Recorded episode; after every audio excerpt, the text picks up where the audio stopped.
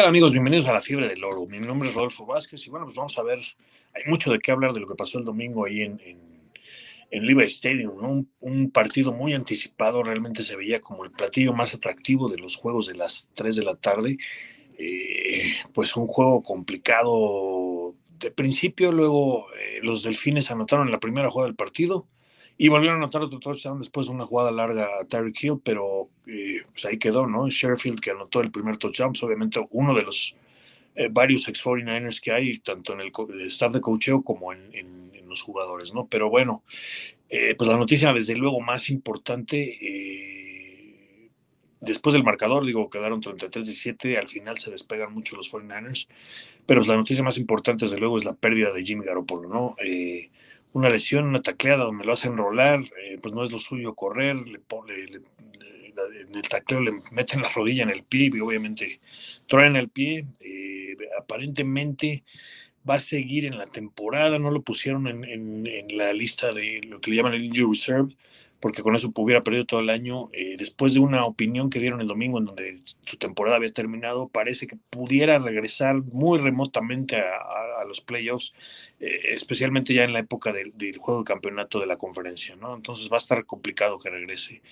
Eh, pues obviamente, ¿qué fue lo que vimos en el partido? Pues a Brock Purdy, el novato de la Universidad de Iowa State, un coreback que, jugó los cuatro años ahí en Iowa State, eso es importante, está muy jugado eh, a nivel colegial, desde luego, ¿no? Y bueno, pues este hombre, pues obviamente fue el último pick del draft de este año, ¿no? Entonces, eh, pues no pensábamos que fuera a jugar este año después de la lesión de Trey Lance. Viene Garópolo y sabíamos que en cualquier momento le podía pasar a Garópolo. Garópolo no, no se ha eh, distinguido precisamente por quedarse sano, ¿no? Entonces, eh, pues mucho se habló de lo que pueden hacer los 49 después de esta lesión. Obviamente, eh, una de ellas era haber firmado a, al coreback de, Carolina, que, lo vimos ayer en, jugar este.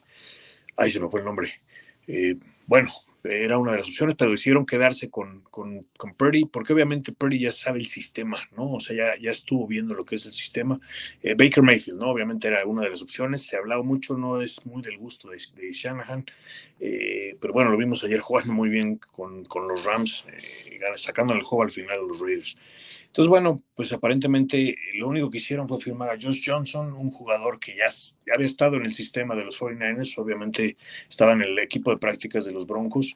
Eh, lo traen como eh, simplemente para ser el, sustituto. Obviamente, Purdy va a ser el titular, que ha estado ahí toda la temporada, ¿no? Entonces, bueno, ¿qué pasó en el partido? Pues vamos a ver eh, qué sucede con Purdy en el resto de la temporada, pero bueno, vamos, vamos con, con lo que pasó en el partido, ¿no? Eh, obviamente, eh, la estadística que más nos llama la atención, pues es el tiempo de posición. Los 49 lo tuvieron 40 minutos con 34 segundos, Miami solamente 19-26.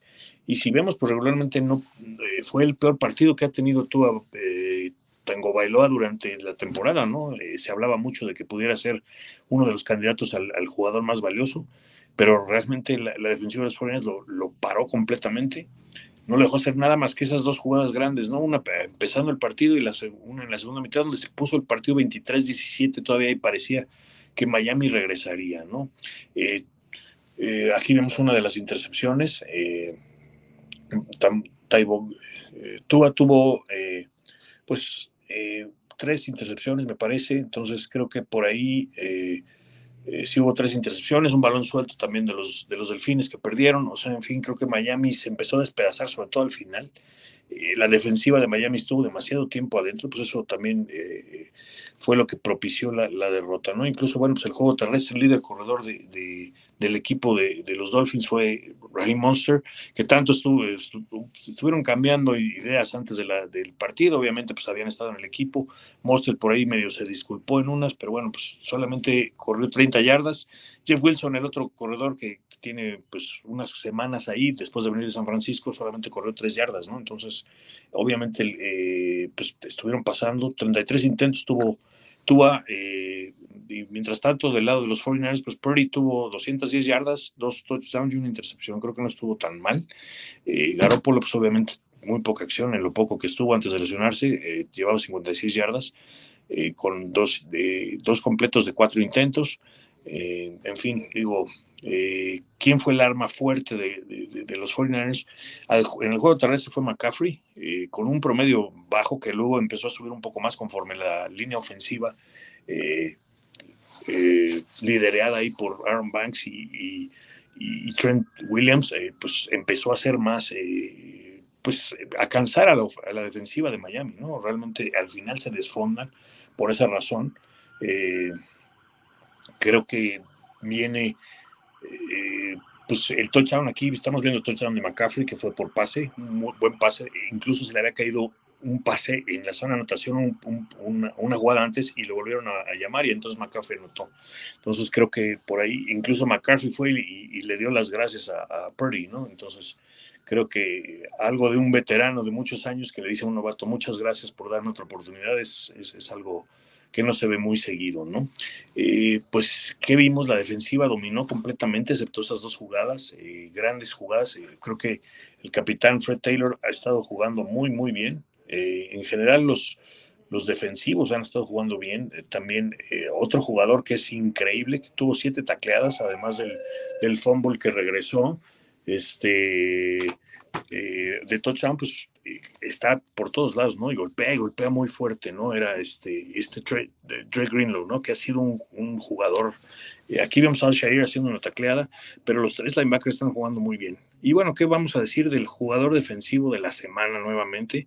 Y que va, que vuela para el jugador defensivo del año, ¿no? O sea, ahí se puede pelear ese título con, con Micah Parsons de los Cowboys, pero creo que ha sido muy importante lo que ha hecho Nick Bosa, ¿no? Esta temporada eh, ha estado dominante completamente. Eh, incluso, bueno, el, el fumble que, regresa a Greenlow, pues eh, obviamente es causado por, por Bosa y, están jugando muy, muy bien. Por ahí el, novato Drake Jackson está jugando muy bien también. Entonces creo que pues es están empezando a agarrar ritmo bien la, la, defensiva, ¿no? Vimos a, Jimmy Ward interceptando una super intercepción donde brinca encima. Eh, creo que ha, tenido buena, buena temporada eh, eh, la defensiva, ¿no? Y bueno, hay que poner en claro que obviamente son, fueron tres sacks de, Nick Bosa, entonces bueno, eso lo pone como líder de la liga, ¿no? Entonces creo que ha sido muy importante para la, para la defensiva de, de los, de los 49ers, ¿no? Eh, ¿Quién más por ahí vimos importante? Bueno, en cuanto a los receptores, pues no se vieron tanto ahora, obviamente con un jugador novato.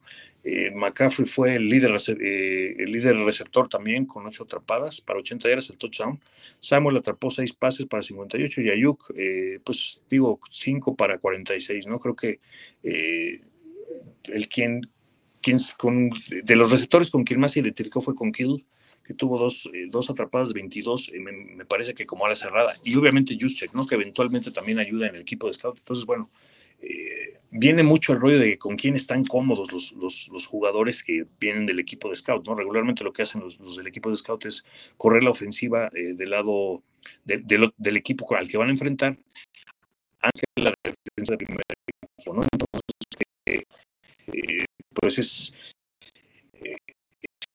semana viene un juego muy complicado. Eh, aquí ah, vimos también eh, Mason, que también eh, ha sido una relación, la verdad estuvo corriendo bien, creo que le dio aire bastante a, a, McCaffrey. Entonces, bueno, el de, de Georgia Tech, creo que lo que, que se quedó, no sé, este año en, en el equipo. Eh, aquí vamos a que fue el, el primer entonces, bueno, eso abrió completamente para que el Fortnite pudiera mantenerse primero en el juego porque, ¿no? Aaron Bass, ya platicábamos, él y Trent Williams, los días más novato, les ha costado trabajo, incluso con Garoppolo, la, la, zona roja, no han podido convertir en touchdowns, entonces, pues, Gold siempre ha sido un arma importante, ¿no? Creo que eh, Miami, la defensiva de Miami está eh, realmente muy, muy bien. Eh, lo, los vi bien, pero creo que eh, eh, el asunto ahí es que San Francisco tendría que hacer más. Eh, le, está costando trabajo la zona roja, ¿no? Convertir esos touchdowns. del lado de Miami creo que me impresionó mucho el tackle defensivo, el número 94, que es este Wilkins. Qué, qué, buen jugador es, la verdad es que tienen buenos jugadores a defensiva los, los Dolphins y creo que pues pueden llegar lejos en playoffs, o sea, sí van a estar en playoffs los Dolphins.